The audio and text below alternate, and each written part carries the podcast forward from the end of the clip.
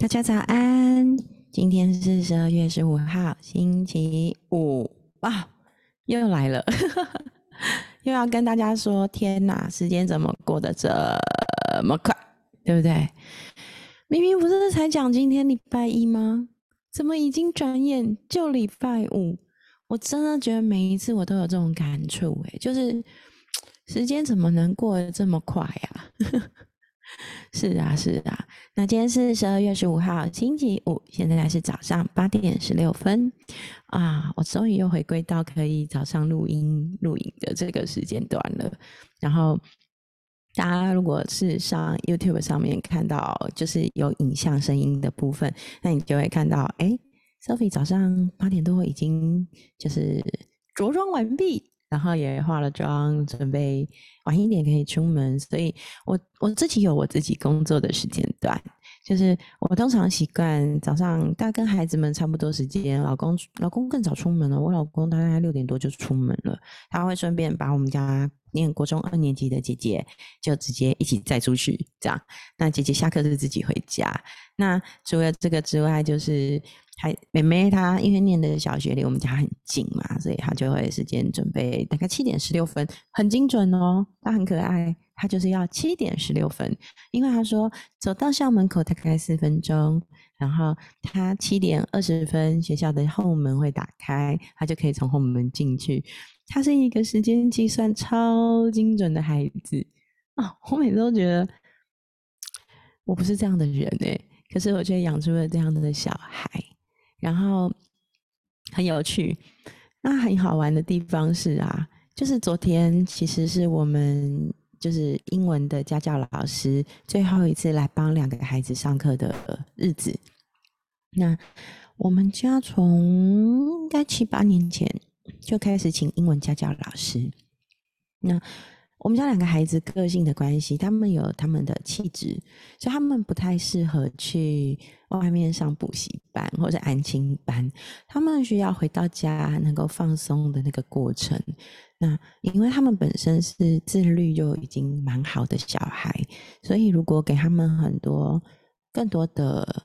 要求跟压力，其实我觉得不是那么适合，所以在他们很小的时候，需要补英文啊，或是需要像姐姐到国中前开始要上数学，我都是选择家教老师的模式，因为家教老师一方面，哎，来到家里，其实他们一对一的空间是放松舒服的，然后另外一个方面是，因为其实我都会去找，就是那种。很不错，我很喜欢的女生形象的家教老师，因为其实对我们家来说，我们家两个都是女生嘛。现在妹妹小学六年级，然后姐姐小学呃国中二年级，所以他们就会慢慢慢慢的去跟这样子的一个我觉得呃气质很好啊，然后相处起来很舒服啊，不同个性的女生相处，那这些大姐姐都会。给他们不一样的看见，我很喜欢这样的方式。然后我也觉得他们跟佳佳老师就开始会有那种，就是好像交了一个年纪比他大一些的姐姐朋友这种感觉。然后。嗯，有问题会问老师，然后也会有老师的赖哦。然后他们如果遇到题目不会，也会拍照就会问老师。我觉得这是一个我好喜欢、好喜欢的方式，而且我们家又算是舒服，所以在家里就是很自在的空间。然后昨天为什么是英文家教老师的最后一天上课呢？因为我们的英文家教老师他要去法国巴黎留学，然后会去留学一年半。孩子们都依依不舍，然后我也很舍不得，所以在讲完课之后，啊，就在门口跟老师聊了好一阵，然后因为就聊到包含自费出版，因为我最近有在想出书的计划嘛，所以我去准备了蛮多关于自费出版的事情，然后我想要分享一些关于我自己这两年创业的心路历程，还有把我自己的心法功法。怎么准备自己做成一个就是输出跟分享？因为我觉得对我来说，呃，我是一个十二年的全职妈妈。在当全职妈妈之前呢，其实我是一个就是在金融业工作还不错的一个女生，算是中阶主管。然后我也带过超过二十个人的拨款部门主管，那也做过企划，就是金融商品企划主管。最后一个工作在证券业，也考过高业证照，然后当时在证券业是主管职，所以其实可以体会啦，就是自己经历过这样子的职场，然后离开了工作环境，回到了家庭，当了十二年的全职妈妈。其实我不太可能再回到金融体系了，因为已经脱节十二年了。即使我知道我自己能力很好。可是我可能也没有办法再就回不去了嘛，对。那拥有再多的证照回不去都没有用。那我自己后来找到了适合我自己的赛道。那当然，我就我觉得我心脏也算强。我当时第一个创业就是做财商课程的代理。那当时其其实我觉得从十二年的全职妈妈一路跨进职场的这个心路历程，其实是真的会面临很多的。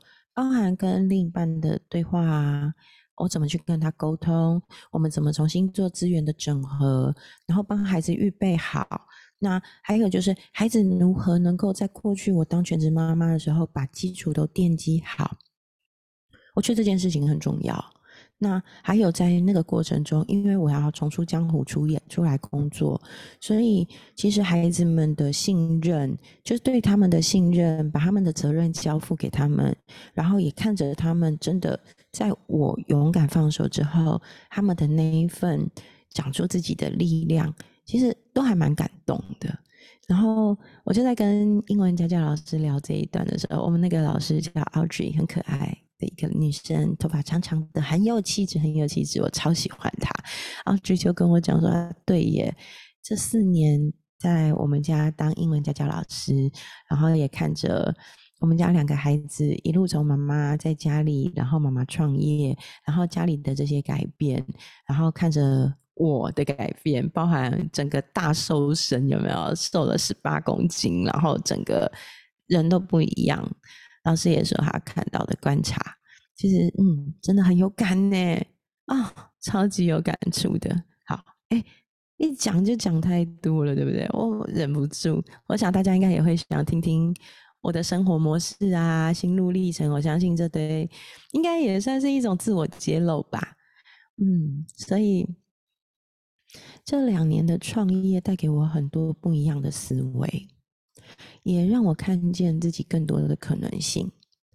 那我自己身边有很多朋友，其实他们都是能力非常非常好的女生。那我有时候会觉得，创业这条路看似艰难，但是其实如果可以做自己真心好喜欢的事情，充满热情的事情，哎，我真的觉得生活生命状态是很不一样的。那就好像我有最近因为去那个莉迪亚老师的艺人公司工作坊，认识了一个呃在天母开了一间面包咖啡馆，很可爱的一个女生翠文。那翠文她在那个天母呢，就有了一个面包咖啡馆，叫做谷雨。谷呢是稻谷的谷，雨是岛屿的屿，谷雨。那那时候认识翠文的时候，我就想，哇，我一定要去。他的店里坐坐看看他，那真的就去了，因为你知道我是一个见机旅机的人嘛。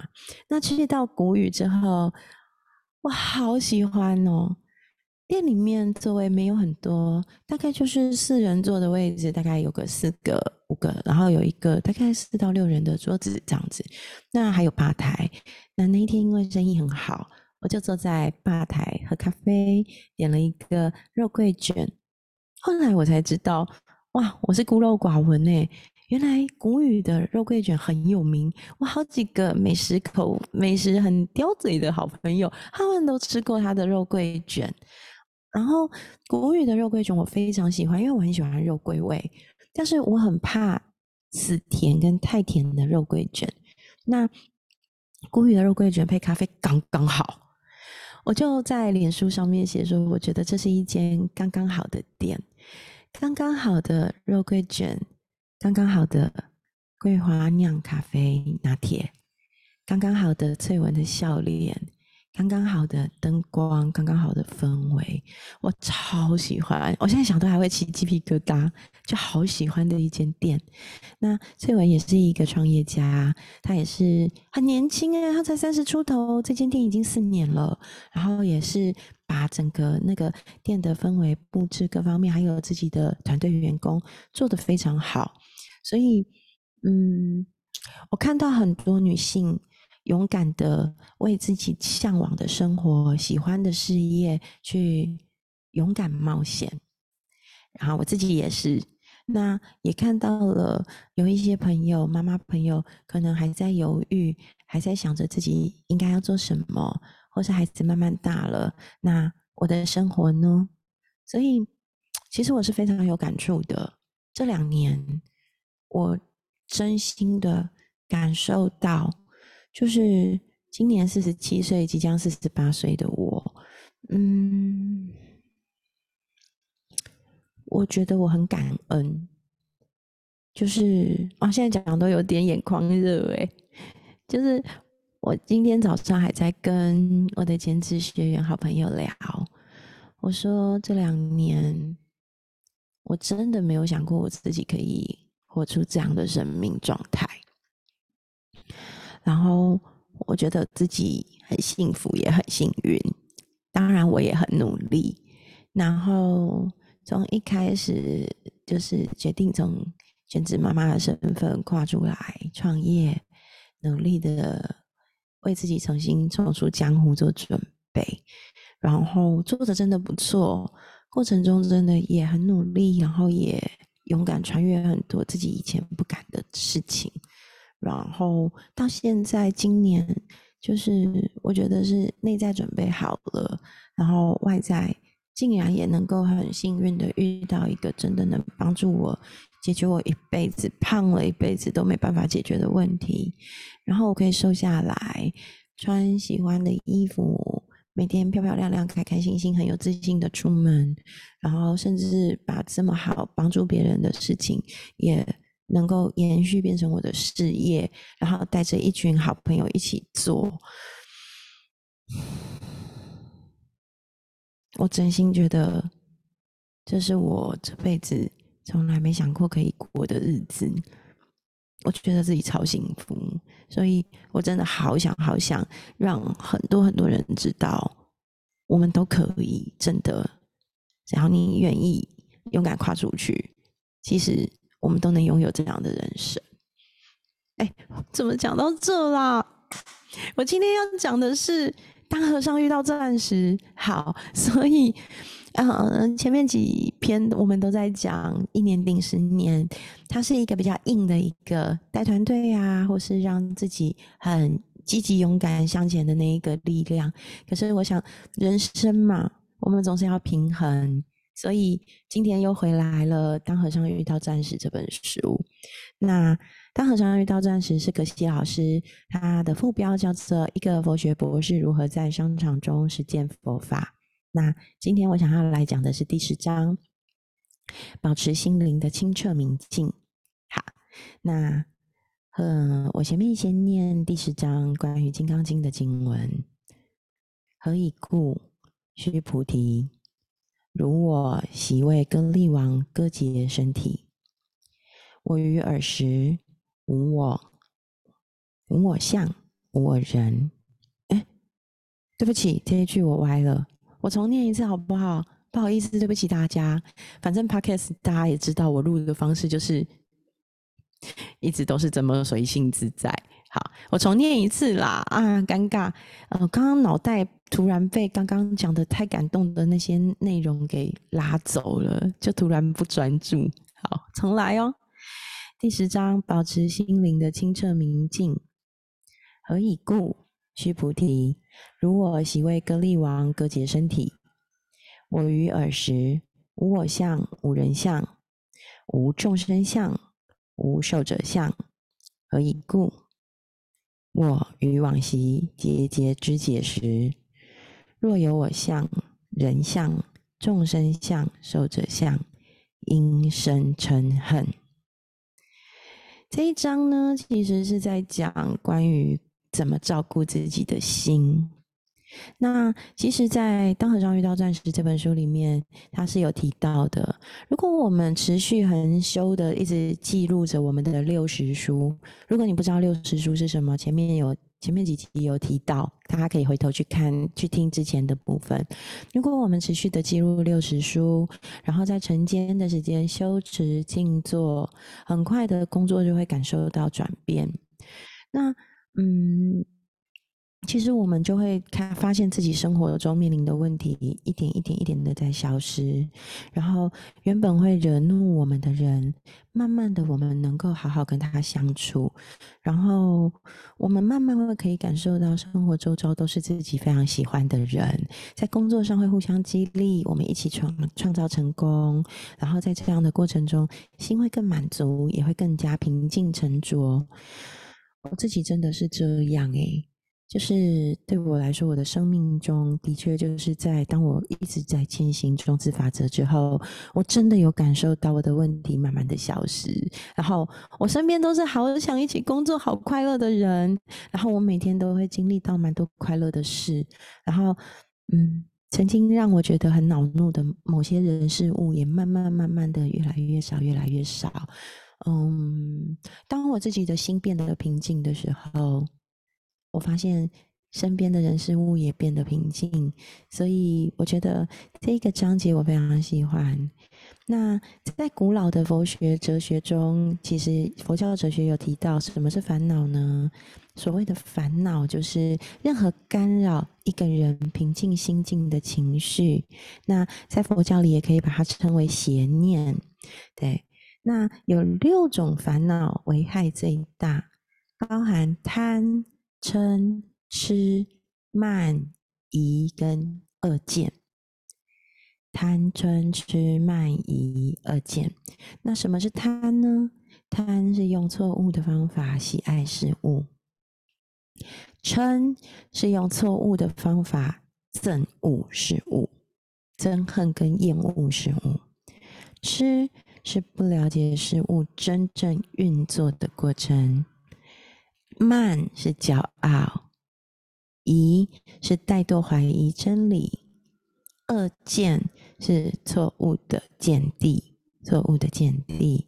而所谓的贪嗔有它特定的定义，所以呢，例如我们应该要喜欢我们的家人、朋友、老师。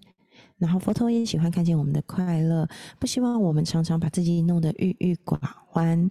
那如果我们喜欢事物的方式到了令自己会心烦意乱的一个程度，或是为了想要得到你喜欢的人事物，不择手段的伤害别人，那这就是一种烦恼。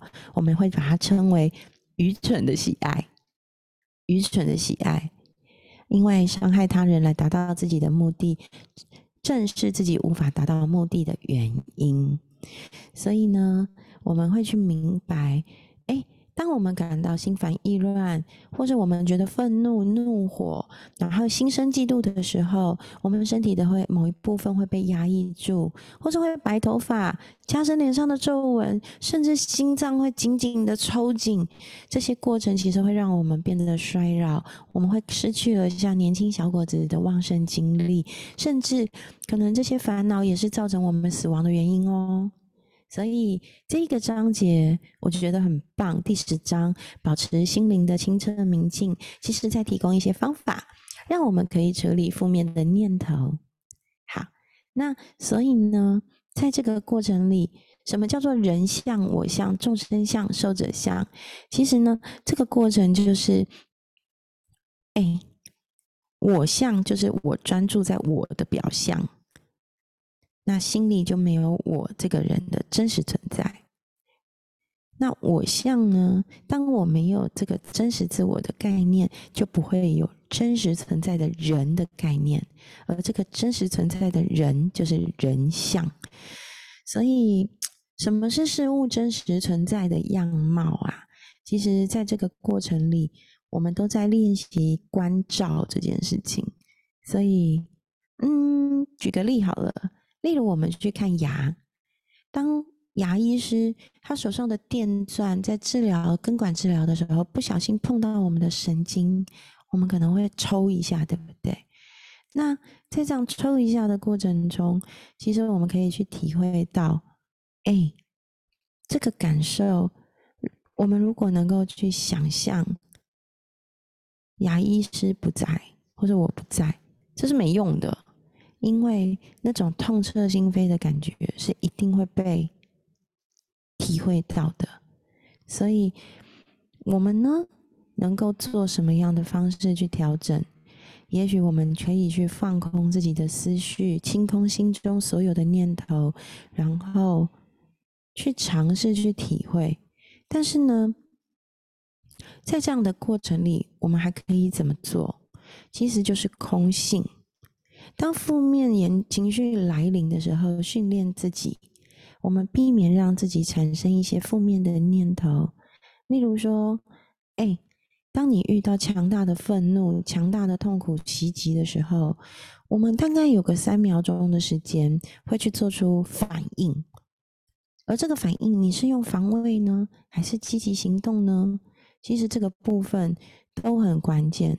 所以，当我们能够了解。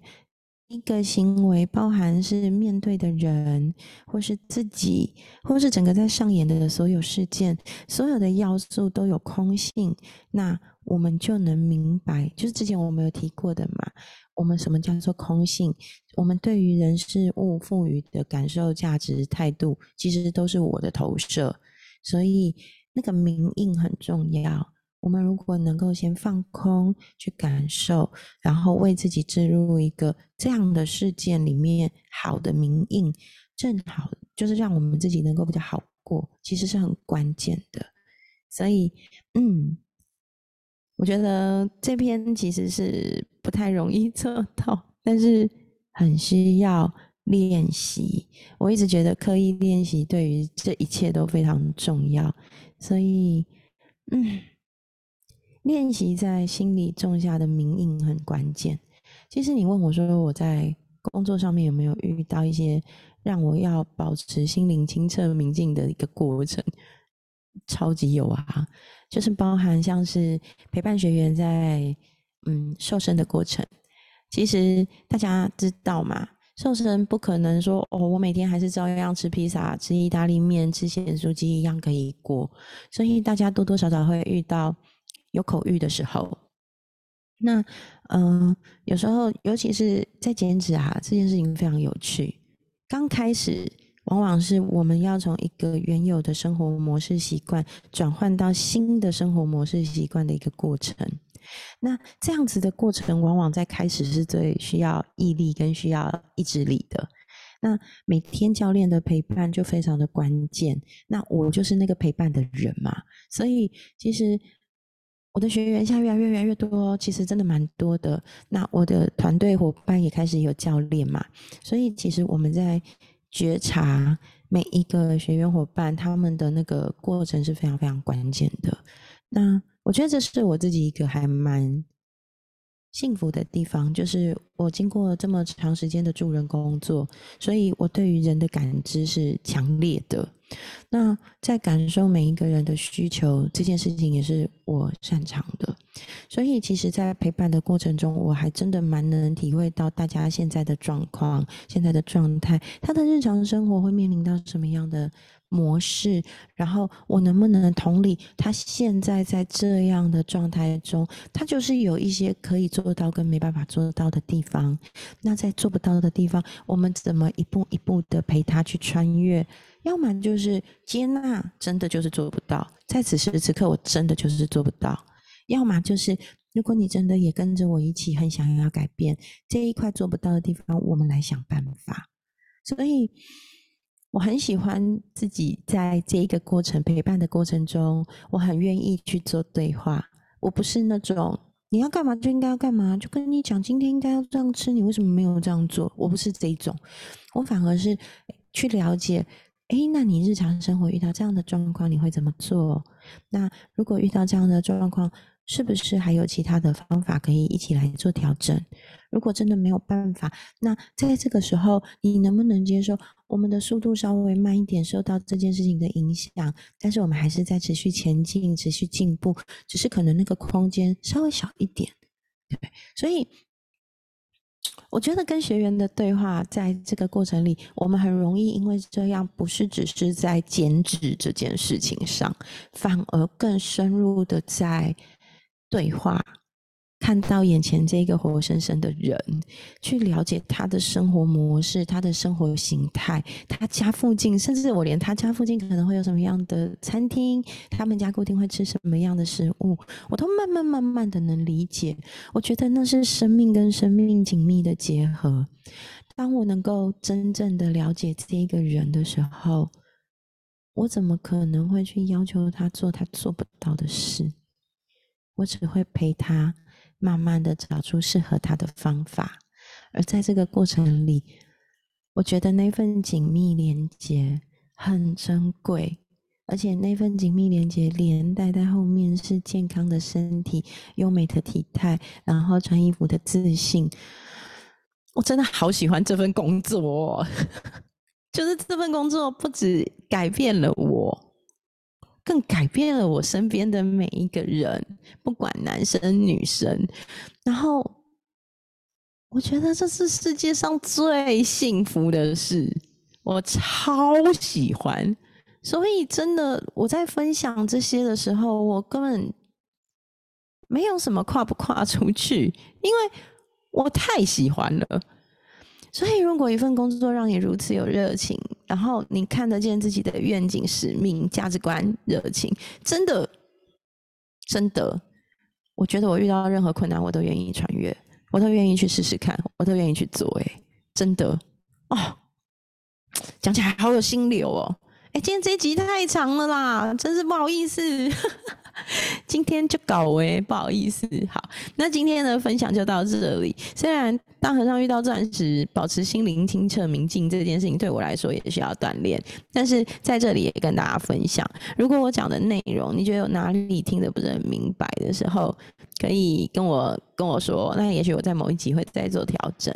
然后最后这一集有一个最后的重点，就是我们一起来训练自己，事先观察行动可能导致的立即结果。如果我们能立刻平静下来，用冷冷静理性的头脑处理问题，不代表身边的人也能这样。所以我们也要一起给对方时间、空间去接纳他，让他慢慢跟我们一样，可以平静下来、冷静头脑的去处理这些事。不容易，但是我愿意去试，我愿意去做，也跟大家分享。今天的节目就到这里喽。好喜欢今天的节目，虽然我闲聊了超长，对不对？但是难得让我想要这么舒压的跟大家分享这么多很私密的事情。好，那今天的节目就到这啦，我们下礼拜一见喽，拜拜。